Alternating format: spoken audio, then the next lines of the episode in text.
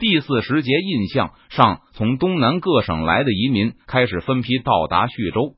邓明这两天很认真的准备了演说，决心给这些移民留下一个深刻的印象。这次移民规模之大是前所未有的，估计仅是男性壮丁就有二三十万，而川西明军控制区内已经有了五十万男性壮丁。演讲台准备的怎么样？万事俱备。袁相高兴的答道：“他只有二十几岁，又生长于将门，从来就不会隐藏城府。”为了能够多替徐州留下一些人口，简直是想尽了各种办法。邓明要他安排布置演讲台，袁相也尽心尽力的去准备。他打算紧跟着邓明，也在那个演讲台上好好表现一下，让全徐州的铜秀才都看看自己的才能，那就好。邓明知道袁相对此事很上心。现在邓明并不担心移民的配合，他们故乡残破，已经无家可归。无论川西明军为他们安排的前途是什么样，他们都会尽力去适应。而且，中国的百姓从来就没有遇到过和善的官府，只要官吏盘剥的稍微轻一些，往往就能得到青天大老爷的称号。所以，邓明琢磨的就是如何让自己表现的更加和善，让移民获得一个崭新的印象，改变他们心中官员高高在上的姿态。等到移民们看到川西最高统帅出现在面前。估计大家也是诚惶诚恐，为此邓明还特意准备了几个笑话，准备穿插进演讲中去。只是邓明现在也算是一方诸侯，不可能给大家说相声。到时候这几个小笑话能不能让大家放松心情，邓明也没有把握。要是起不到效果，万众仍然沉默不语，那就太失败了。丑媳妇总是要见公婆的，邓明在心里安慰了自己一句。就让袁相先去会场继续工作了。袁相今天特意穿上了大红的官袍，帽子上的一对义士也清洁的一尘不染。看着骄傲的如同孔雀一般的袁相昂首挺胸的离去，邓明也决心好好准备一下袁相他好大的官威啊！希望他别把那些铜秀才吓倒才好。会场里除了徐州的官员、议员和老板外，还有大批闻讯赶来的成都人。他们早就知道徐州这边要截留一部分移民，但看徐州这个架势，竟然大有吞下移民团主力的架势，是可忍孰不可忍。成都人心急火燎，这几天已经和徐州方面剑拔弩张。今天这场有邓明出面的欢迎大会，他们当然不能缺席。会场周围布置了大批的标语牌，写着无数五颜六色的招工宣传，让黄飞刚等人都感到异常的新鲜。很快，成都和徐州的竞争就从自吹自擂进化到互相诋毁，并在袁相抵达前出现了口角、推搡，还一步步发展为谩骂和斗殴。当看到大规模冲突似乎近在眼前的时候，黄飞刚等新移民都非常紧张。他们对川西的情况不了解，对自己的前途也充满了担忧。而耿云林一直和移民们在一起。尽职尽责的安抚着这些他陪伴了一路的东南百姓，没事没事，他们打不起来的。离开家乡以后，黄飞刚他们都对耿云林非常信任，毕竟这个人跟他们相处了好几个月，而且还有问必答的帮助他们了解所有想知道的四川情况。不过在抵达重庆之前，耿云林把重庆的清军形容为青面獠牙的吃人禽兽一般。黄飞刚还清楚的记得耿向导用过的那个形容词：川西最凶恶的敌人。不过，他们在重庆见到的是一群笑容可掬的露营官兵，热情的向他们出售各种商品。放在东南故乡，何曾见过对老百姓和和气气说话的官兵？更不用说和百姓公平交易了。在重庆对岸扎营的时候，黄飞刚除了买了一些生活必需品。还曾经在一个瘦瘦的清兵摆的摊子上吃了一大碗刀削面，汤料还算有味道，里面的面条也不少。官兵能够这样和老百姓做生意，实在是太少见了。最开始见到那个卖面条的清兵时，对方脸颊上的两道横肉还让黄飞刚感到有些心惊肉跳。乍一看上去，似乎比家乡的县丁还要凶恶的多，挤在脸上的笑容也显得十分狰狞。但就是这个清兵，在黄飞刚吃完之后，还主动的给他盛了一大碗煮面条的面汤解渴，说了好几句客气话，感谢照顾他的生意。其他的顾客也都得到了一碗免费的的面汤。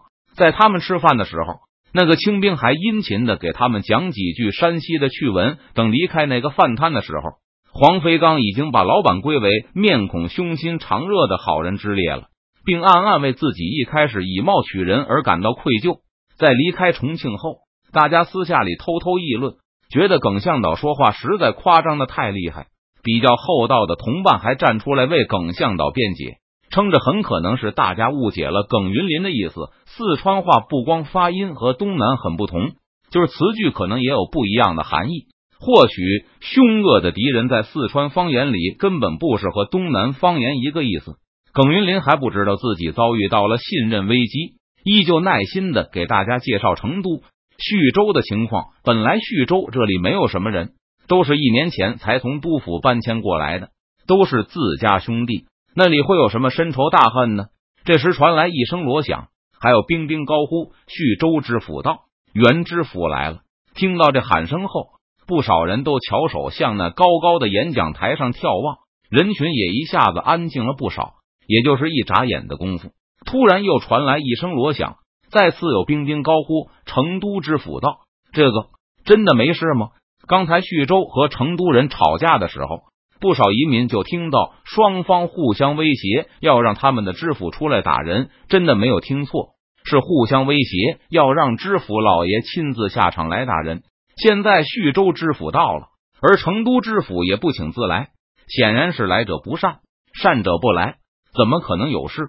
耿云林呵呵笑起来。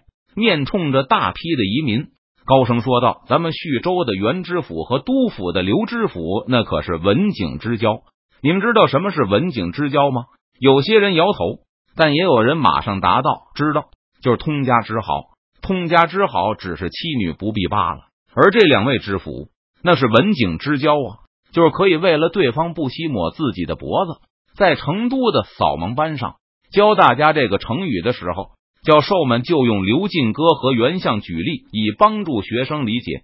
而自从学会这个词后，耿云林就一再的重复使用，以表示自己是个有文化的人了。听好了，可不是抹对方的脖子。当初这两位知府，那可是过命的交情啊！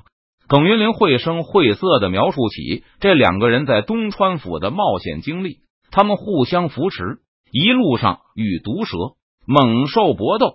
还要提防隐藏着的敌兵，周围方圆上百里找不到其他的战友，只有身边这唯一一个同伴。